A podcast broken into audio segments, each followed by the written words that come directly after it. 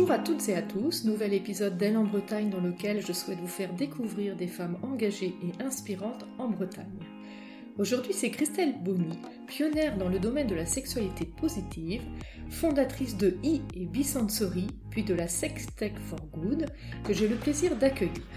La sexualité est un sujet d'humanité, mais encore tabou, même dans notre société qui reste parfois bloquée dans des schémas et elle n'est pas toujours abordée de façon positive. Au travers de son projet de lecture numérique connecté à un sextoy, Christelle l'a vécu. Elle a rencontré, on va dire, quelques difficultés à faire accepter et financer son projet. Le parcours de Christelle est particulièrement intéressant car d'un projet innovant et entrepreneurial à l'origine sur la lecture sensorielle, Christelle a glissé vers un parcours féministe voire militant sur ce sujet de la sexualité et notamment du plaisir féminin. Vous l'avez deviné, Christelle a un parcours très engagé, elle ose et fait bouger les lignes et je vous propose de faire sa connaissance. Bonjour Christelle, merci d'avoir accepté mon invitation. Et pour commencer, peux-tu justement nous dire un petit peu qui tu es et quel a été ton parcours avant cette aventure I et Bisensory ben, Bonjour et ravie de l'invitation. Je suis ravie de partager mon, mon expérience dans ce podcast. Euh, donc moi, je donc Christelle et je suis née sur la Côte d'Azur, euh, donc en 1973. Et après, j'ai grandi en Auvergne et je suis arrivée en Bretagne en 1994 pour faire mes études en fait à Nantes. Voilà, des études de communication. Euh, et après, j'ai euh, eu différents postes, en fait, plutôt de, DIRCOM dans différentes structures, euh, à Rennes, ici dans le Finistère, après dans une école d'ingénieurs brestoise, pour en fait basculer dans l'univers des startups en 2008. Voilà. Donc, j'étais pas du tout programmée au départ pour être dans le domaine entrepreneurial. Je, voilà, j'avais jamais rêvé de ça ou imaginé ça quand j'étais plus jeune. Et puis voilà, c'est la vie, les expériences, les rencontres. D'accord. Et justement, ce déclic qui a fait que tu as basculé dans ce monde des startups entrepreneuriales? En fait, en 2008, euh, j'avais une expérience professionnelle qui, commençait à être un petit peu pénible. Voilà, je, je, voyais plus trop de perspectives. J'étais dans une école où il y avait pas mal de hiérarchie et je, commençais à être un petit peu malheureuse. Je me suis posé peu mal de questions. Et donc, à cette époque-là, j'ai fait un bilan de compétences. Euh, et euh, on m'a très rapidement dit que en fait non, je m'étais certainement pas trompée de métier, mais par contre que je j'étais surtout pas dans la structure qui me convenait et que j'étais sans doute beaucoup plus faite pour travailler avec des petites équipes. Voilà. Et donc à ce moment-là, je me suis dit bon, il faut que je parte. Et puis j'ai eu l'opportunité d'intégrer une première start-up euh, en pareil en 2008. Et, euh, et voilà. Et je me suis dit oui, voilà, c'est là que c'est là que je peux travailler avec les gens. En fait, plutôt que d'avoir l'impression de travailler contre les gens. C'était un peu ça mon expérience de vécu des, années précédentes. Et puis après, ben, ça s'est enchaîné. J'ai rencontré Sophie Deniel qui à l'époque avait déjà créé euh, Bookbeo et puis on s'est associés et puis voilà, j'étais j'étais lancée et j'ai attrapé le, virus de l'entrepreneuriat et plus particulièrement des, des startups avec le côté euh, euh, innovation. Mmh. Euh, C'est vrai qu'en 2008, on, on, a vu arriver l'iPhone. Et ça paraît maintenant euh, quelque chose de complètement normal, mais c'était quand même une sacrée révolution, et même pour en tant que moi communicante, euh, d'imaginer et de voir tout le potentiel qu'on allait avoir avec ces nouveaux outils qui nous permettaient d'utiliser la géolocalisation ou des technologies comme le QR code, la reconnaissance d'image, en fait l'internet mobile. Ça ouvrait tellement de, de, de, terrain de jeu euh, nouveau et incroyable que je me suis dit, voilà, c'est là que je veux aller, c'est là que je veux rester. Et après, ben, j'ai eu un parcours où j'ai travaillé avec Sophie, et puis après j'ai décidé de créer ma propre euh, entreprise et, voilà, et je suis plus jamais revenue dans le monde du salariat depuis. D'accord, oui, tout à fait. Tu t'es intéressée à la lecture numérique sensorielle, c'est ça? Oui, alors c'est vrai que j'ai toujours beaucoup lu. Euh, je, je, c'est vrai que apprendre à lire, ça a été une vraie euh, révélation pour moi. Ce jour-là, je me suis dit, mais je vais plus jamais m'ennuyer. C'était pour moi le début de tous les possibles. J'en garde vraiment un souvenir hyper fort. J'ai toujours aimé aussi les nouvelles technologies. Je suis pas du tout ingénieur, donc pas du tout de la manière dont elles marchent, mais de ce qu'on peut en faire justement en termes d'usage. Euh, et quand j'ai rencontré Sophie, c'était déjà son, son créneau à elle, en fait, de faire cette connexion entre le lien, euh, et entre le, réel et le virtuel. Elle réfléchissait déjà à comment intégrer des contenus multimédia dans, dans, dans des ouvrages. Et c'est vrai que moi, à cette époque-là, chez Bookbeo, je, je travaillais beaucoup euh, avec des éditeurs. Et à cette époque-là, j'entendais beaucoup de gens aussi me dire, mais moi, je lirai jamais en numérique parce que je ne veux pas perdre le contact avec le papier, avec son odeur, avec les textures, ce que je comprends très bien, parce que moi aussi j'aime les vrais livres. Et pour autant, ça m'interrogeait parce qu'un livre, quand il est en numérique, pour les mêmes personnes, finalement, c'est comme si le contenu était moins important. En fait, il devient juste quelque chose de pratique qu'on stocke sur un téléphone ou, un iPad. Et je me, je, me suis dit, mais finalement, comment on pourrait faire pour que ces contenus qui sont dématérialisés, on leur donne finalement la même importance et qui est très lié au, sens haptique, au toucher, donc à l'émotion. Et c'est comme ça que j'ai eu envie d'aller un petit peu plus loin dans le concept et de développer ce concept de lecture numérique sensorielle. Avec plein, euh, l'idée c'était de développer plein d'expériences différentes, hein, y compris pour les personnes euh, aveugles, pour développer la lecture audio-sensorielle. Mais à l'époque, il fallait choisir une première ligne de business parce qu'on ne peut pas tout développer en même temps. Et il me fallait un démonstrateur de cette expérience de lecture connectée. Et donc, on a choisi à l'époque, ben, pour plein de raisons euh, qu'on peut développer ou pas, mais de commencer par la littérature érotique de facto, c'est celle qui est écrite pour donner des sensations. Donc c'était celle qui paraissait aussi la plus logique, en disant on va euh, augmenter ces textes-là pour aller un peu plus loin dans les, dans les sensations. Et c'est comme ça que tu as développé euh, Little Bird. Voilà. Et que tu étais engagé euh, ben, jusqu'à la, la, fabrication, la, la, connectique de, de, ce, de ce sextoy. Oui, on a tout développé sur. C'est vrai que le Little Bird et B-Sensory, c'était un boulot de, de, titan, ce qu'on a développé en très peu de temps et, et, tout juste euh, incroyable parce qu'on a développé à la fois euh, une maison d'édition, parce qu'il fallait trouver des contenus. Euh, alors on a récupéré des contenus qui existaient déjà, mais surtout on avait des productions de contenus originaux qui étaient faits pour vraiment coller à cette interaction avec euh, le, le toy. On a développé la plateforme qui permettait d'augmenter ces livres-là et donc de les rendre communicants avec l'objet. On a développé le sextoy, donc en partant de rien, en travaillant avec un, designer industriel. on a développé l'application qui permettait de lire ces, ces contenus. Donc c'est vrai qu'il y avait beaucoup beaucoup de complexité, beaucoup de dans, cette, dans cette chaîne. Euh, on, travaille sur un sextoy, donc euh, il y a beaucoup de, y a beaucoup de contraintes anatomiques et puis aussi de, de, santé, de, de, connectique. Donc c'est vrai que c'était un projet qui était euh, très très innovant et ambitieux d'un point de vue techno et, et industriel. et c'est vrai qu'au départ, il n'était pas spécialement militant ou engagé ou féministe. Oui, on parlait de plaisir féminin, mais c'est vrai que j'avais pas l'impression, et c'était une de mes erreurs, que euh, on allait faire un projet qui soit vraiment dérangeant à ce point-là, parce que bon, le sextoy il existe depuis la préhistoire, euh, les contenus érotiques euh, ils existent aussi, ils étaient bien plus trash dans la littérature du XVIIIe siècle, dans Fifty Shades of Grey, donc j'avais pas l'impression de faire quelque chose de révolutionnaire. Ce qui était innovant, c'était de connecter l'ensemble et d'imaginer, de proposer cette nouvelle expérience de lecture beaucoup plus immersive, mais c'était tout. Et en fait, je me suis aperçue que non, en fait, on je, m'attaquais à un secteur avec euh, beaucoup beaucoup de, tabous et que sans doute la, France, alors que j'avais choisi de faire un produit made in France, n'était pas le bon pays pour, pour développer tout ça. Oui, de façon très surprenante d'ailleurs, hein, on parle de la France plutôt pays libéré. Euh, et euh, finalement, non, tu as plutôt été confronté à des, euh, à des difficultés pour faire accepter, voire financer euh, Little Bird. Ouais. Mm. Alors c'est vrai que la partie financement, comme en fait le projet était beaucoup plus large sur la partie plateforme e-sensory qui concernait bien tous ces contenus de manière générale, qui était vraiment un projet de recherche sur comment on, on connecte des contenus numériques à des objets haptiques. Donc ça c'était beaucoup plus large. Donc là on a réussi à avoir des financements de la région de la BPI, on a été très soutenu, mais c'est vrai qu'il fallait que j'occulte à chaque fois le fait de parler de ce qu'on vendait euh, vraiment, parce que c'était pas politiquement correct, c'était non éthique, enfin j'ai à peu près tout entendu sur, euh, sur le sujet. On est un pays qui n'est pas à libérer sur cette question du sexe. Alors bien sûr, euh, on en parle de plus en plus dans les magazines et c'est très bien. Depuis MeToo, on parle beaucoup plus de plaisir féminin, du clitoris, on fait des avancées les dernières années, ça, s'accélère. Mais on reste encore dans une société patriarcale, on reste encore sur la question de la sexualité, sur une assez normée, sur une sexualité endocentrée, donc vraiment pour l'homme et, par l'homme. Et donc tout ça, ça a vraiment du, mal. Et les femmes souvent sont aussi leurs propres ennemis, puisque on a du mal à revendiquer notre droit au, plaisir, en fait qu'on est des sujets, des êtres complètement autonomes euh, d'un point de vue de notre, de notre, plaisir.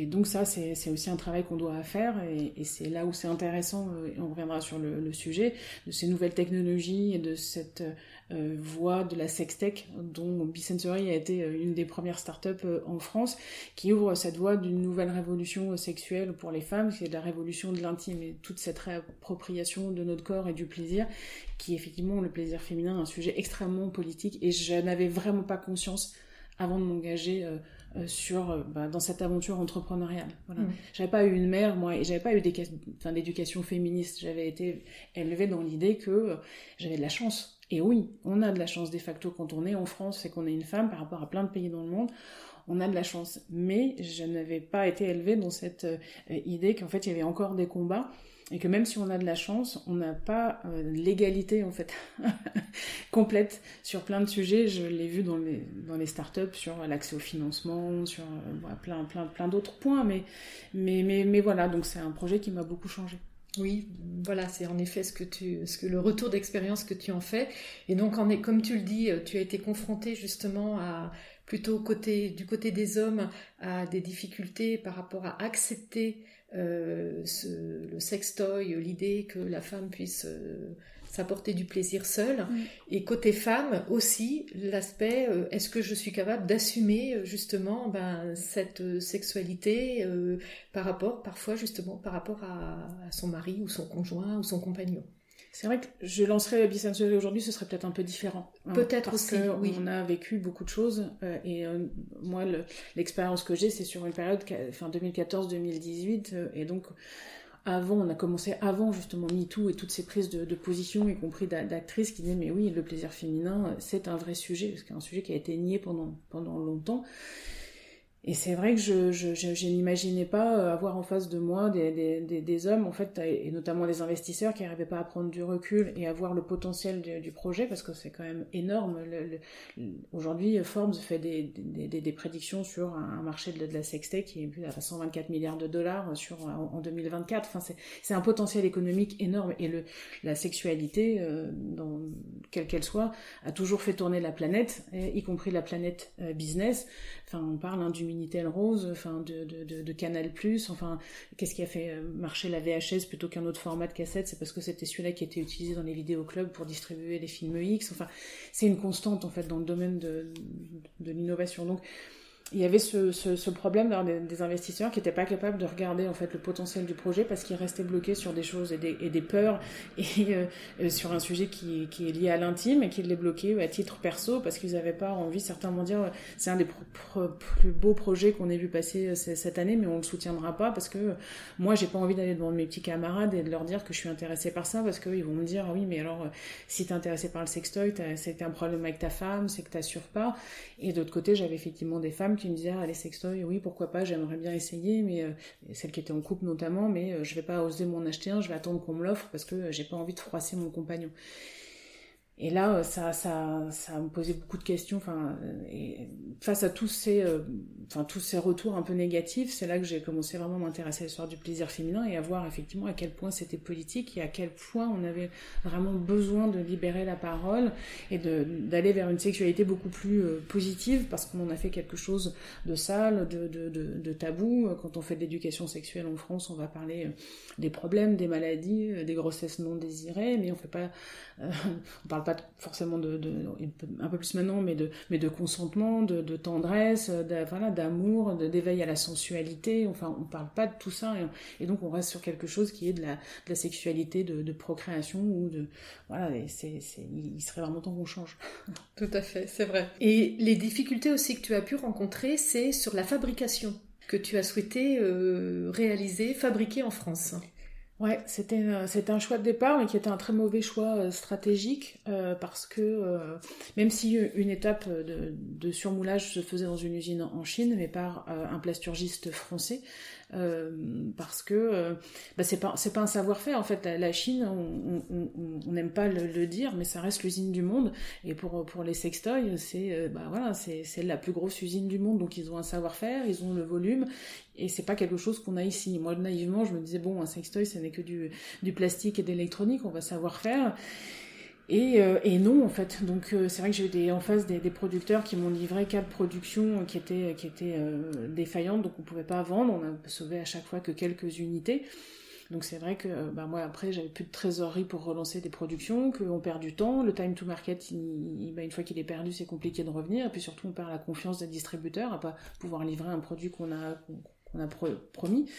Euh, donc bon, bah c'était, euh, c'est au bout d'un moment on peut pas continuer, donc c'est fin de l'aventure, mais euh, avec beaucoup de beaucoup de regrets parce que il y avait il y avait quand même de la de la demande et que on, en termes de design, le Little Bird il a été très vite copié par un toy qui a cartonné et qui s'en vendu des, des centaines de milliers d'exemplaires et euh, je me dis, voilà, c'est, j'aurais préféré avoir un entrepôt plein de Little Bird fonctionnels et pas réussir à les vendre en me disant, ok, euh, c'était une idée à la con, personne n'en veut. Bon, bah, je me suis vraiment trompée. Là, je suis pas vraiment allée au bout de l'histoire, donc il y a un côté un peu frustration et puis euh, une petite colère parce que quand on est une petite start-up, on est en, France et quand on veut produire, les, fabricants demandent à ce qu'on paye 80% à la commande parce que voilà, ils ont pas confiance.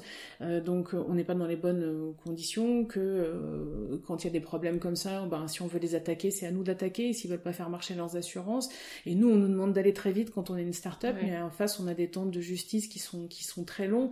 Et nous, on nous a dit, bon, bah, le temps que, le, temps qu'on ait une, une, décision de justice, vous, vous serez mort, et c'est ce qui s'est passé. Donc, euh, je, c'est aussi cette colère de, de se dire, de, de, de voilà, de déployer beaucoup d'énergie pour produire ici, pour recréer de la valeur dans un pays, et finalement, en face, d'avoir des, bah, des, d'autres entrepreneurs en fait qui parce qu'on est petit qui voient pas non plus le, potentiel et qui n'y croient pas font peut-être pas exactement tout ce qu'ils auraient pu faire aussi pour pour nous aider parce que c'est sur une des étapes par exemple c'est un producteur d'antennes qui a fait les antennes trop courtes.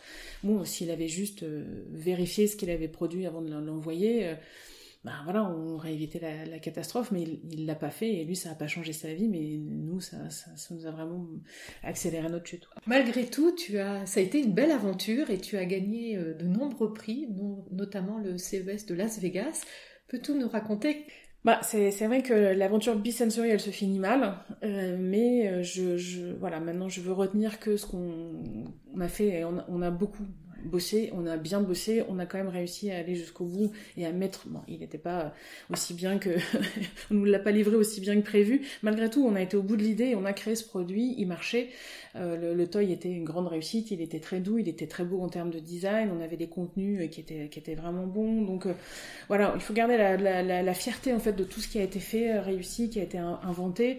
Et puis, et puis c'est un projet qui m'a permis effectivement de faire des tas de choses que j'imaginais jamais faire dans ma vie, et notamment le CS de Las Vegas où on vous dit c'est un truc de dingue, mais c'est encore plus que ça, parce que pendant 4, 4 jours, en fait, on n'arrête pas de pitcher. Enfin, c'est là-bas, c'est à un moment donné, c'est toute la planète qui se réunit pour euh, regarder les innovations en termes de produits électroniques grand public, donc ça va vraiment dans, tous les sens.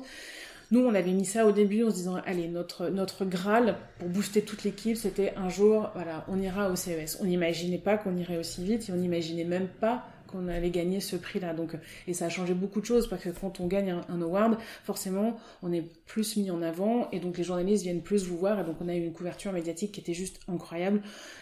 Euh, alors qu'on en était encore au prototypage et qu'on était une toute petite start-up française et que c'était notre première participation, donc c'était juste un truc de, dingue. Donc c'était une aventure où, euh, ben voilà, dans les couloirs, tu, tu, tu, crois Stevie Wonder, enfin il y a des trucs, voilà, tu dis mais jamais de la vie, donc c'est du bonus, voilà. Mm. Et c'est au final ce que je retiens de cette aventure, même s'il y a beaucoup de choses dures, très dures liées à ça et au fait que ça s'arrête, mais euh, j'ai fait des choses que je n'imaginais pas faire jamais. Que j'étais pas capable de faire. Parce que euh, peut-être pas mon éducation parce que j'ai pas assez confiance en moi parce que j'avais pas été élevée euh, dans, dans ce type d'ambition sans doute. Et si on m'avait dit euh, voilà une, une, un des autres moments où je suis très fière et qui était très fort c'était le TEDx c'est vrai que c'est voilà, il faut monter sur scène devant 1200 personnes pour prendre la parole. Enfin, c'est, et on reçoit une vague d'amour qui est juste incroyable. Et si on m'avait dit il y a quelques années, mais oui, tu vas monter sur la scène du, voilà, du Liberté à Rennes et puis tu vas faire un speech comme ça de, de 20 minutes, euh, bah j'aurais dit non, ben non. Bien sûr que non, je vais pas faire ça. et puis euh, si on m'avait dit oui, tu iras au CES ou tu iras à Los Angeles, et puis alors je dis non, bah si, en fait. Et, et si moi je suis capable de le faire, c'est qu'on est, tellement nombreuses à pouvoir le faire, sauf que on se, on se fait pas sans doute assez confiance, on, on doute, on, la peur est mauvaise conseillère et, euh, et, et et, que on, reste des fois un peu un peu bloqué. Mais voilà, c'est pour ça cette aventure, elle est incroyable. Et évidemment sur le côté militant, parce que euh, parce que je pense que malgré tout, je suis beaucoup plus fière de la femme que je suis aujourd'hui euh, que de la femme où j'étais avant. Parce que aujourd'hui, je, m'engage, je fais des choses qui ont du sens pour moi, parce que j'ai aussi élevé sans doute mes filles différemment, avec d'autres d'autres messages beaucoup plus euh, girl, girl power, et je suis aujourd'hui, voilà, fière de, voir le chemin qu'elles entament. Donc voilà, je, veux retenir en fait tout ça de ce, positif, même s'il ne faut pas nier non plus la, la, tout ce qu'on peut ressentir et tout ce que ça apporte euh, de, de, de, dur à gérer quand on, on, doit fermer une entreprise et liquider comme ça une belle aventure. Et parce que du, concrètement, du jour au lendemain, c'est quelqu'un qui vous dit bah, à partir de demain, vous n'avez plus de bureau, vous n'avez plus d'équipe, vous n'avez plus rien. Quoi. Oui, parce que vous avez été jusqu'à combien dans l'équipe? Huit. Oui, voilà. Bravo. Parce que tu l'as fait et comme tu le dis, c'était un produit assez complexe hein, mm. avec euh, plusieurs euh, volets. Donc sincèrement, bravo, tu es un bel exemple et pour tes filles, sûrement. Et comme tu dis, tu es sûrement une femme différente et tu fais avancer justement cette cause féminine. Tu as su euh, rebondir, tu as su euh, justement, tu, es, tu as souhaité voilà, euh, capitaliser sur ce que tu avais vécu et justement ce, volet féministe hein, qui, qui en est ressorti. Et tu as créé, tu as continué sur ta lancée en créant la Sex Tech for Good. Et tu ne t'es pas arrêtée là. Tu as été aussi euh, ambassadrice des rebondisseurs français. Voilà. Peux-tu mm. nous en dire plus? Bah, c'est vrai qu'après, il faut se poser la question qu'est-ce qu'on fait après? Moi, je pense que c'est la question de la peur du vide et qu'est-ce que je fais après Bisensory et sans doute une question qui m'a fait sans doute retarder de six mois ma liquidation. Enfin, faut être tout à fait honnête parce que parce que j'avais le grand luxe et le bonheur de me lever tous les jours pour faire quelque chose que j'aimais avec une équipe que j'avais choisie, des gens que j'aimais beaucoup. Et ça, c'était très dur. Je me dis, mais voilà, demain, quand ça s'arrête, je fais quoi? Voilà. Et donc cette peur du vide, elle est, elle est, elle est terrible. Et quand ça arrive, c'est euh, waouh. Donc euh, ben, je suis passée par la case, je pleure, euh, je déprime, j'ai plus envie de me lever, j'ai envie qu'on m'oublie et j'ai envie d'aller vivre dans une grotte, d'hiberner et de revenir plus tard quand, tout sera réglé. Mais bon, la vie c'est pas comme ça. il faut, il faut continuer. Puis ben, au bout d'un moment, il y a quand même des factures à payer, donc il faut, il faut quand même se, relancer. C'est ça aussi, dans la vie d'entrepreneur, c'est du sans filet, hein, donc c'est des choix qu'on fait, c'est des risques qu'on prend, mais euh, voilà, il y a une vraie réalité. Donc je me suis dit, ok, qu'est-ce que, qu'est-ce que je fais? Et c'est vrai que j'avais donné tellement d'énergie, j'avais trouvé tellement de sens, je m'étais senti tellement finalement alignée sur cette, cette, défense en fait du plaisir féminin et sur euh, cette, vision en fait du féminisme par la, aussi par la sexualité réappropriée et j'avais pris tellement de coups, euh, voilà, que je me suis dit, bon, ça peut pas s'arrêter comme ça, il faut que j'essaie de transformer ça en quelque chose de positif. Donc, si je peux aider d'autres entreprises de la sextech à réussir là où je me suis plantée, ou à leur faire gagner du temps, euh, et surtout, euh, si je peux aider à ce qu'en France, ça devienne un vrai sujet d'innovation et que ça devienne plus facile à l'avenir pour d'autres ben, d'entreprendre dans ce secteur-là, ça peut être intéressant. Donc, il y a très honnêtement, il y a un côté thérapeutique parce que c'est bien d'aider les autres et puis c'est bien de voilà de, de, de, se sentir à nouveau voilà utile et d'être dans la dans la transmission. Donc à l'époque, euh, c'est au moment où moi je liquidais, Isabelle Saladin lançait les rebondisseurs français et elle a vu un article de moi où j'avais ce discours-là en disant attention en France on a quand même un problème euh, de regard sur l'échec. Euh, et moi aujourd'hui c'est pas parce que je me suis plantée que j'estime être une mauvaise entrepreneur. Non j'ai sans doute fait des choix stratégiques ok, je les assume, mm. c'est pas un problème. Mais par contre, je veux quand même rester fière de tout ce qu'on a fait, je veux rester fière du parcours, et puis j'ai pas envie, euh, voilà, de me cacher, je n'ai pas envie que cet échec-là me colle à la peau et que ça me définisse à partir de maintenant comme, voilà, quelqu'un qui, qui rate ou quelqu'un qui est pas capable de, non, parce qu'au contraire, je pense que je suis encore plus capable maintenant, après avoir encaissé tout ça, digérer ça, et euh, en ayant cette résilience et cette faculté, en fait, à, rebondir.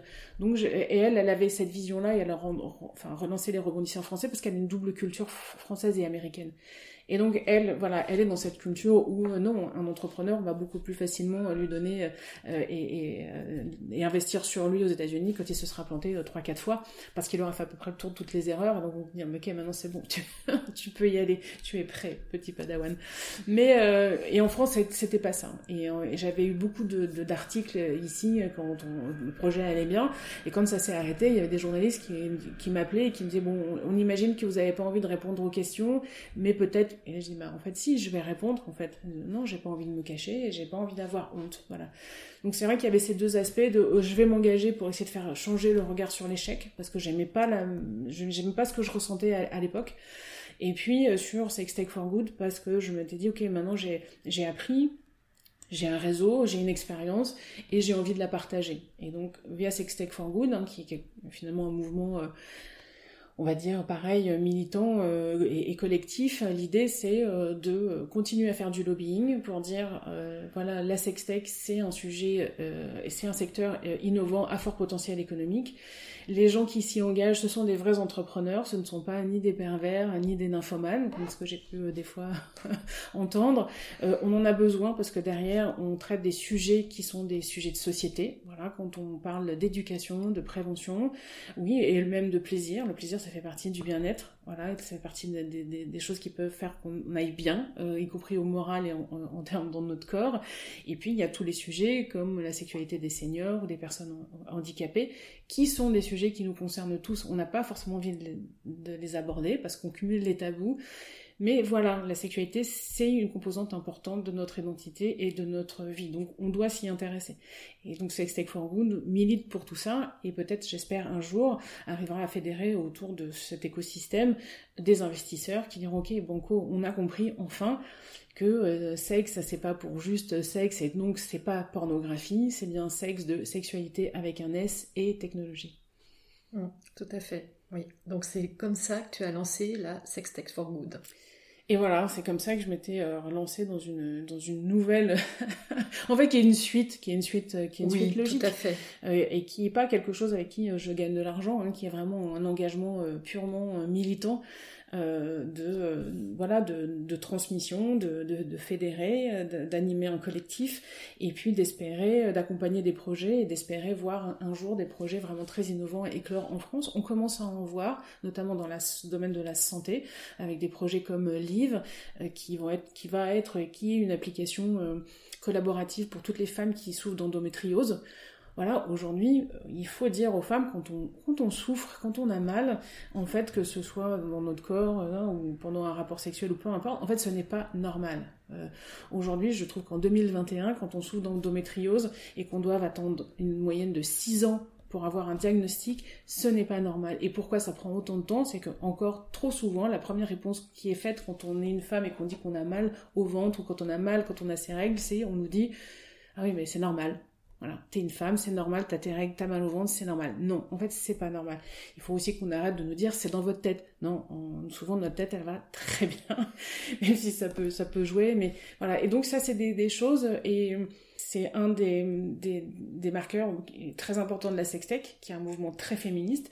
Parce que la plupart des entreprises qui sont créées, elles sont créées par des femmes et c'est pas, voilà, c'est pas une coïncidence. C'est pas hasard. Toutes ces femmes-là, post-MeToo notamment, même si ça a commencé un peu avant, se disent ok, on en a marre d'attendre, on fait rien pour nous, donc on va arrêter d'attendre et on va faire les choses par nous-mêmes. Et on va les faire sans doute très différemment que si c'était des hommes, et c'est tant mieux parce qu'on va pas demander à un homme finalement de se mettre à la place d'une femme qui souffre d'endométriose.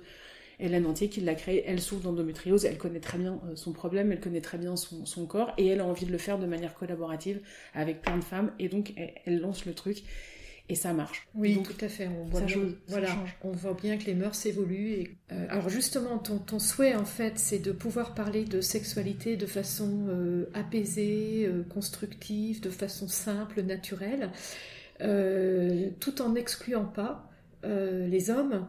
Et c'est aussi ta volonté dans ta démarche féministe.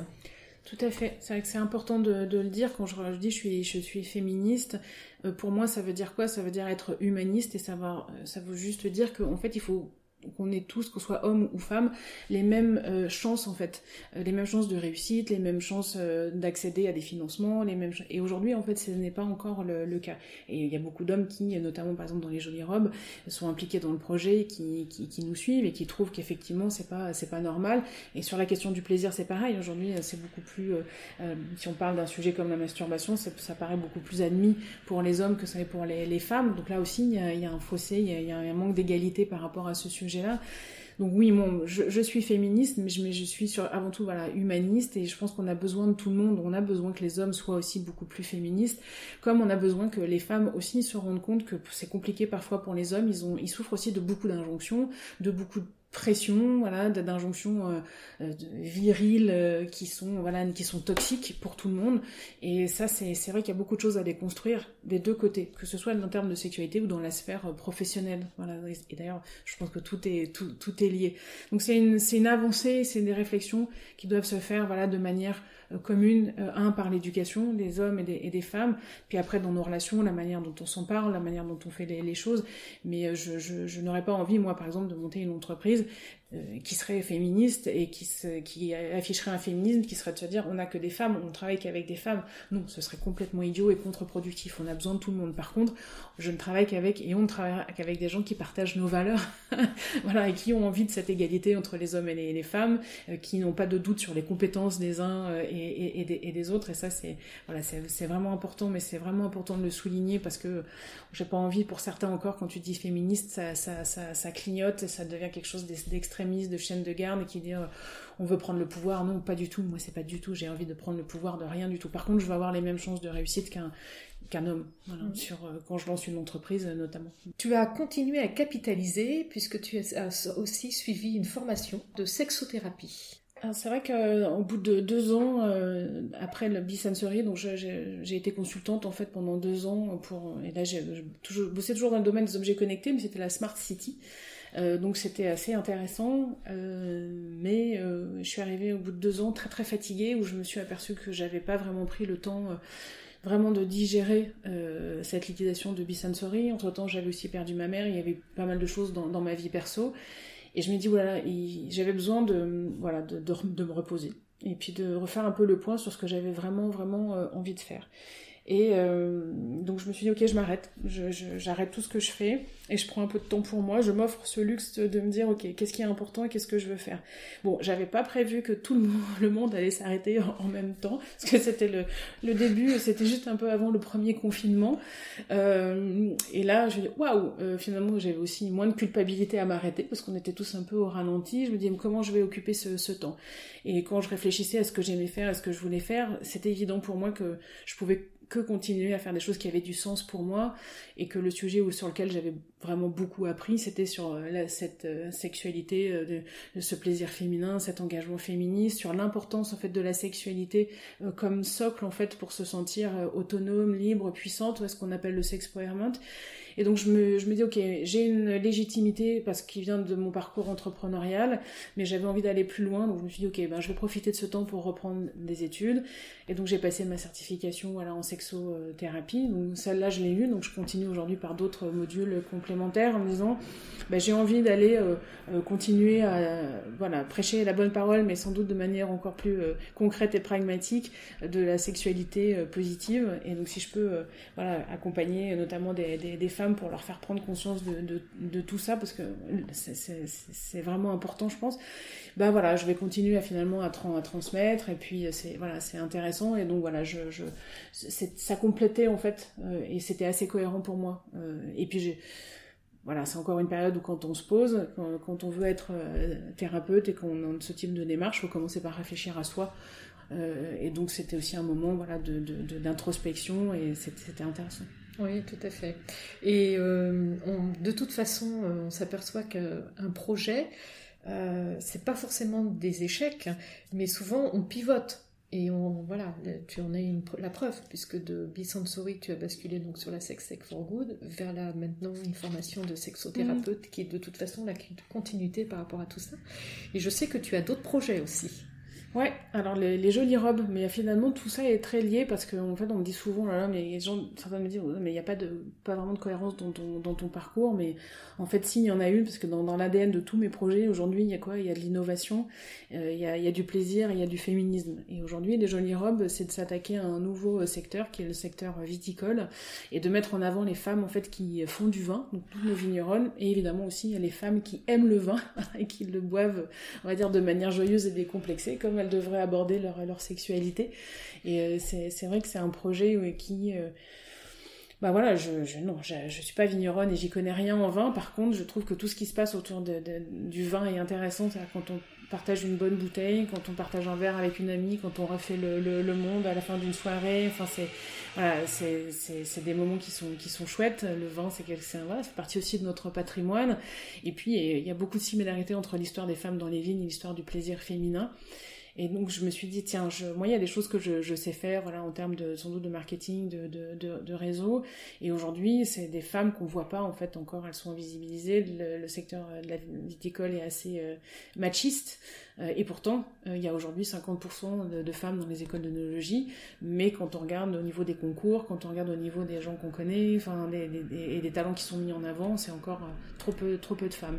Et quand on creuse encore un petit peu plus loin, comme les femmes me disent ah tiens je vais pas m'offrir un sextoy parce que ça va froisser euh, mon Jules, euh, j'ai rencontré des cavistes qui disent ah oui mais euh, aujourd'hui il y a des fois des hommes qui rentrent et quand ils voient que c'est une femme tournent les talons parce que quelqu'un qui donne un conseil, un bon conseil dans le domaine du vin, c'est un homme, ou voire pire, elles me disent je, ne m'autorise pas à m'habiller en jupe ou à me coiffer ou à me maquiller parce que euh, j'ai pas envie qu'on me dise que je suis pas dans le conseil et que je suis dans la dans la séduction. Et ça, voilà, encore en 2021, euh, il faut arrêter avec il faut arrêter avec tout ça. Nous, on est femmes et on est aussi compétentes que, que, que les hommes et voilà, là aussi il y a encore des lignes à faire euh, à faire bouger. Donc c'est vraiment l'idée des jolies robes, c'est aussi d'avoir une dimension de vendre du vin autrement. Mmh. Donc c'est de créer un nouvel écosystème qui met les femmes en valeur, euh, qui euh, vend aussi du vin euh, pour l'instant uniquement, qui va vendre du vin uniquement en bib. Euh, pourquoi? Parce que ça a une empreinte carbone beaucoup plus faible que la bouteille en verre, notamment quand on vend sur Internet,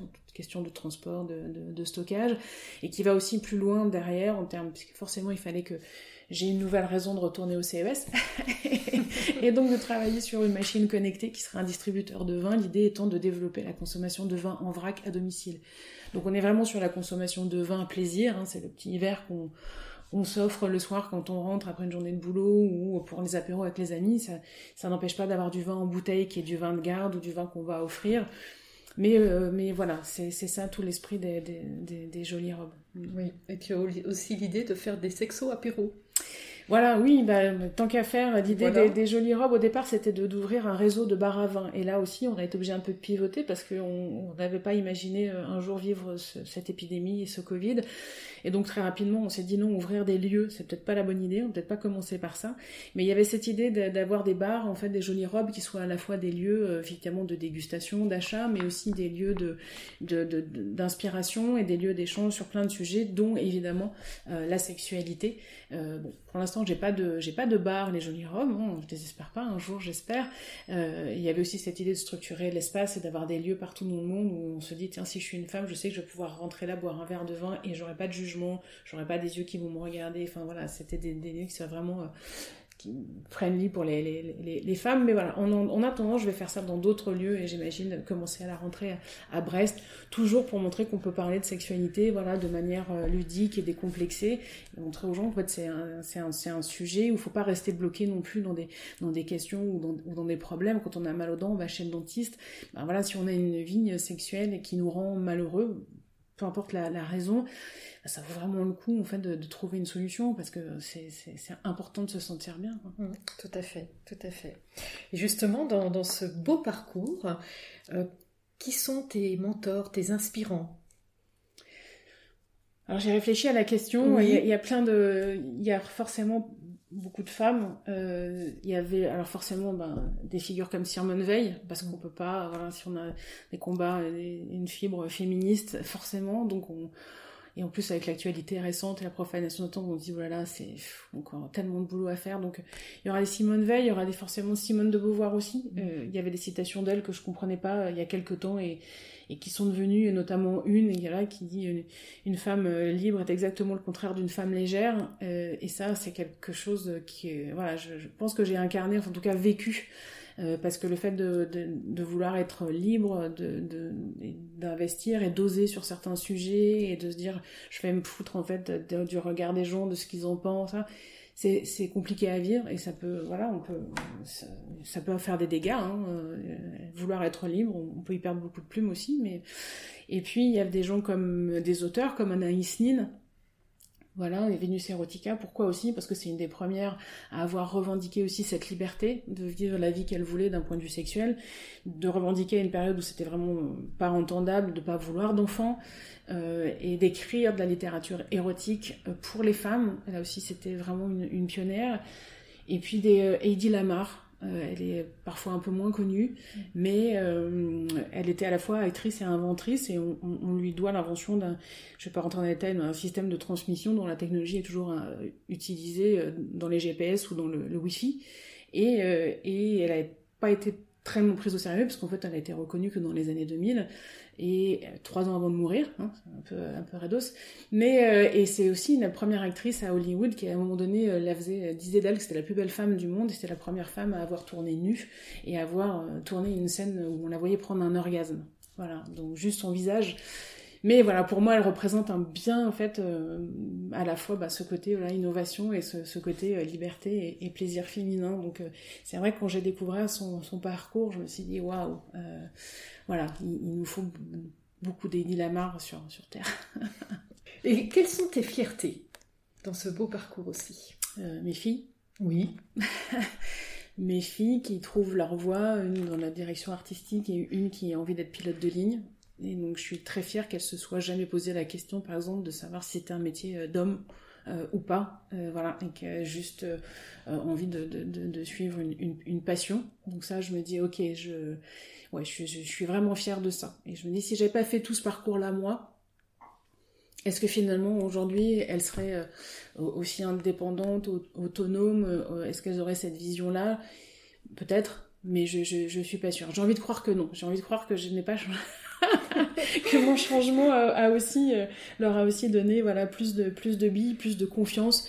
Euh, c'est vrai que je, je, pense que j'ai eu beaucoup plus de facilité à leur dire tout est possible en fait. Voilà, il faut euh, il faut y aller. Voilà, vous êtes capable de et, surtout on a le droit aussi de se planter et c'est pas grave parce qu'on a le droit de faire d'autres choses derrière. Donc je pense que ça dire ça à des enfants ça ça enlève déjà beaucoup de poids hein, de dire c'est de leur dire on travaille beaucoup dans la vie et le luxe incroyable, c'est de se lever tous les matins pour faire quelque chose qu'on aime. Donc mm. euh, c'est important de le trouver, hein, c'est pas toujours facile, mais une fois qu'on l'a, c'est de se donner les moyens parce que ça vaut, ça vaut, ça vaut vraiment la peine. Voilà. Mm. Après, dans, dans, dans, mes fiertés, euh, c'est, euh, je pense que le, le, le, TEDx ou ce prix au CES, c'était aussi des grands moments. Euh, voilà, toujours parce que c'était de me dire, ok, je, je, je l'ai fait en fait. Voilà, je n'imaginais pas que c'était possible, mais ouais, je, je l'ai fait. Euh, et, sans doute, peut-être la fierté aussi, c'est de se dire, euh, malgré tout ça, aujourd'hui, euh, je suis debout. Ouais. Voilà, c'est mm. parce que ben, on, vit tous aussi en ce moment une période bizarre qui est un peu un peu, un peu dure. Et je, je, me rends compte, c'est vrai qu'il faut mobiliser souvent beaucoup plus d'énergie pour aller bien que, que pour se laisser aller, d'être un peu dans un discours ambiant, voilà, de, de, de, se plaindre et tout. Et moi, je, je, dans les pour raconter quelque chose qui est vraiment peut-être très perso, mais quand j'ai perdu ma, ma mère, j'étais pas préparée à ça et j'avais toujours eu beaucoup, beaucoup, enfin voilà, très peur de la mort. À un moment donné, on est obligé de l'affronter. Et c'est vrai que ça m'a obligée à me dire, tiens, au, final, quand on arrive à se poser la question, est-ce que c'est grave? Et, et, non, en fait, souvent la réponse est non. C'est pas toujours facile à appliquer au quotidien, mais finalement, il y a des choses dans la vie qui nous tombent dessus et on n'y peut rien. Comme la maladie, c'est le truc le plus terrible qui peut nous arriver. Et là, on n'a pas le choix, enfin faut l'affronter. Et, puis il y a d'autres choses dans la vie où euh, on a des leviers, on peut choisir de le faire ou, pas, on peut. Euh, mais euh, voilà, donc on peut essayer d'aller d'aller d'aller bien, d'aller mieux, de faire des choses qu'on aime. On peut essayer d'investir sur soi. On peut et voilà, des fois je me dis même parce que ça m'arrive aussi de me lever ronchon et d'avoir envie de râler, d'avoir des problèmes et de me dire oh là là comment je vais faire? Et j'essaie de me rappeler ça en me disant est-ce que c'est grave? Et quand la réponse c'est non, c'est bon, ok, alors euh, on va pas y accorder trop d'importance, on, va, on va le gérer et, euh, voilà, et ça, et ça va bien se passer. Ouais, tout à fait, tout à fait. Et pour revenir justement à tes filles, quel regard elles portent aujourd'hui sur leur maman? Oh bah, Je pense qu'elles sont très fières de moi, elles, elles, elles me le, disent. Très bien. Euh, on peut parler aussi beaucoup plus facilement dans son de, de, sexualité. Je pense que ça les a aussi rendues plus libres, elles, en tant que, en tant que femmes. Mais oui, elles sont, elles sont fières. Euh, et aujourd'hui, quand moi, parfois, j'ai des doutes, parce que aujourd'hui, que ce soit mon installation euh, vraiment en tant que sexothérapeute euh, via sexualité positive ou sur les jolies robes, ouais, c'est des nouvelles aventures, mais il y a zéro garantie, en fait. Je, je sais que, voilà, peut-être ça va réussir, et peut-être que non, en fait, peut-être que je vais être obligée de m'arrêter, peut-être que ce sera un nouvel échec, je, je ne sais pas mais elles sont dans la confiance de me dire non mais c'est bon maman tu vas tu vas y arriver il n'y a, a, pas de problème donc et non elles sont elles sont vraiment fière de moi et très très accompagnante, ouais, très, très positive. Super. Et tu me disais aussi que certains témoignages de femmes font aussi que tu continues à t'investir et finalement te soutiennent. Ouais, parce que c'est vrai que des fois, dans, la, dans la vie, il y, a des, y a des moments où, bah, quand on va pas bien, où, il suffit des fois qu'on rencontre une seule personne qui va vous dire une, phrase, un mot, ou il va des fois un regard. Enfin, la résilience, je trouve, elle, elle tient des fois à pas grand chose, en fait. Euh, et euh, moi, ça m'est arrivé. Et euh, quand, après le TEDx, j'ai eu des, voilà, des témoignages de, femmes qui avaient vécu des choses très douloureuses, d'inceste, des histoires très lourdes, et qui me disaient, on a besoin, surtout, ne, lâchez pas, ne, lâche pas, on a besoin de, de, femmes comme toi qui, qui montent sur scène, qui prennent la parole, qui parlent pour nous, qui... Et je me dis, waouh, c'est c'est incroyable. Et je me dis, bon, bah si, euh, si parce que je fais, parce que je dis, parce que je défends, je, n'ai peut-être qu'améliorer ou changer la vie que d'une femme ou de quelques femmes, bah ce sera déjà énorme. Quoi. aujourd'hui, dans, mon parcours, c'est de me dire, euh, si aujourd'hui euh, je peux aider des femmes encore à gagner du temps pour qu'elles soient mieux dans leur vie, dans leur, dans, dans, leur corps, si je peux les bah, c'est un retour en fait qui fait, qui fait du bien et qui moi me, me, nourrit. Euh, ou quand je vois des, euh, on parlait par exemple de Fanny Dufour qui, qui était de nouvelles oratrices avec qui j'ai eu un échange un jour, qui fait un très très beau parcours, qui était là pendant, faisait partie de l'équipe du, TEDx et qui un jour m'a dit, mais voilà, c'est sans doute aussi parce qu'à un moment donné, je t'ai vu sur scène et, avoir ce témoignage là que sans doute bah, j'ai poursuivi mon parcours et que je me suis autorisée à. Et aujourd'hui, voilà, elle, elle, monte cette entreprise fabuleuse des nouvelles oratrices pour que les femmes osent prendre la parole, et notamment euh, en entreprise, mais beaucoup plus largement aussi, ces femmes se fassent entendre.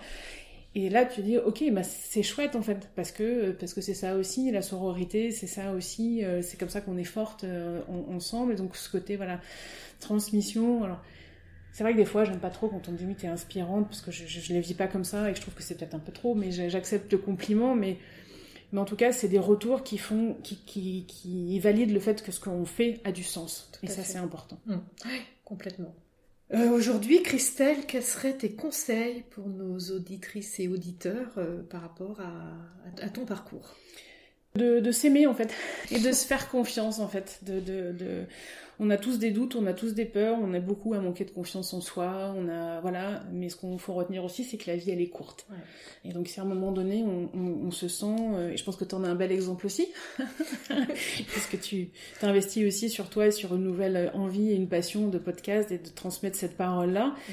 Euh, c'est de ça en fait. Si à un moment donné, et je sais que c'est pas facile on a, y a, on a tous des contraintes, on, on, a des factures à payer, des maisons à rembourser. Enfin, je sais que la vie est pas simple, mais elle aussi, elle est très courte. Et, et donc, faut essayer en fait d'être le plus heureux possible. Donc, ça veut dire, je crois que des fois, ça vaut le coup de prendre des, risques, même s'il faut effectivement les mesurer, pour être bien et d'investir sur soi en fait euh, et, et, et, notamment pour les, les femmes aussi bah, d'investir sur de, de s'accorder du temps en fait de, de s'aimer euh, euh et, y compris bah, je vais pas revenir sur la, la sexualité j'en ai longuement parlé mais c'est aussi un sujet important de s'autoriser à en fait de s'autoriser à être soi de s'autoriser à être libre de s'autoriser à suivre ses, ses envies même si des fois ça ça, ça coince un peu, même si, euh, ben non, en fait, il faut penser à soi. Quoi. Et, et, quand on pense à soi et quand on est bien, on est d'autant mieux avec les autres, on est en capacité de donner et de créer du positif autour de soi. Donc, euh, en fait, c'est gagnant pour tout le monde. Justement, euh, le podcast s'appelle Elle en Bretagne. Euh, Qu'est-ce que tu souhaiterais dire en lien avec notre belle région, euh, que ce soit un lieu, une recette, un personnage, un événement? Ben, je vais profiter de l'occasion pour parler parce qu'on, de, ma, de mon autre casquette d'ambassadrice de, de, Tout commence en Finistère. Parce que c'est vrai que je trouve que c'est une très belle marque et qui dit beaucoup de choses. Des fois, quand je disais, oh là là, j'habite à Brest, on disait, mais c'est au bout du bout, on veut pas y aller, c'est gris, c'est que de la pluie, c'est que, enfin, on a l'impression que dans l'imaginaire collectif, pour beaucoup de gens qui sont jamais venus, c'est un peu, euh, voilà, c'est le bout du monde, il s'y passe rien. Alors qu'en fait, sans doute parce qu'on est au bout du bout, euh, ça a créé une, culture, une culture de réseau, ça a créé, des générations d'entrepreneurs, de, de, capitaines d'industrie euh, fantastiques, on a plein plein d'exemples. Et je trouve que cette marque, tout commence en Finistère, est incroyable parce que euh, moi j'ai montré, même si Bisensory s'est arrêté, qu'on pouvait être à Brest et, euh, créer un, un, toy et aller au CES de Las Vegas en fait. parce que ici, on a cette école d'ingénieurs, on a, on, a des gens hyper câblés, on a de la matière grise, on a voilà cette, cette faculté à travailler ensemble, on a des synergies et c'est vrai pour plein plein de, de, de, de, de sujets. Donc je trouve que ici j'ai trouvé ça. donc moi c'est maintenant longtemps que je suis arrivée, j'ai plus du tout envie de, j'ai plus du tout envie de, repartir. Et j'aime ce, voilà, ce, Finistère pour ça aussi, en fait, pour tous les possibles qui permet. Et je pense, euh, et je, le dis depuis longtemps, et notamment quand je travaille dans le domaine de la Smart City, que euh, malheureusement, avec tout ce qui se passe dans le monde, et on l'a vu avec la pandémie, on le voit avec le réchauffement climatique, euh, Brest fera partie vraiment des, places to be dans les années à venir, parce qu'on aura, on n'aura pas trop chaud, et parce que on se dira, tiens, bah finalement, on est un peu comme San Francisco, on est au bord d'une baie, on a les écoles d'ingénieurs, on a l'intelligence, on a la qualité de vie, euh, bref, voilà, on est dans un lieu incroyable, euh, souvent sous-estimé. Euh, et même ici avec des gens qui n'osent pas souvent dire encore que ce qu'on fait c'est incroyable. mais voilà, ça, ça, ça, va changer. Mm, tout à fait, je partage complètement. Et c'est vrai que, comme tu dis, Brest, on n'y passe pas, mais on y vient. Et une fois qu'on y est venu, bah, le plus souvent on y reste. Exactement. Un grand merci Christelle pour cet échange passionnant. Euh, Merci à toi. Sur ce sujet en effet délicat de la sexualité, ce que tu as fait et que tu continues à porter en alliant euh, innovation, entrepreneuriat, féminisme euh, et sexualité positive, ton nouveau projet des, jolies robes, dédié donc à la valorisation des femmes et du vin. Je te souhaite vraiment bon vent dans tes nouvelles aventures d'avoir capitalisé euh, tout ce que tu as pu faire auparavant. Bah, je te dis à très bientôt. Encore merci. Si cet épisode vous a plu, je vous invite à vous abonner sur la plateforme de votre choix et à partager ce podcast avec vos amis et à suivre son actualité sur Instagram, Facebook et LinkedIn. À très bientôt et Kenavo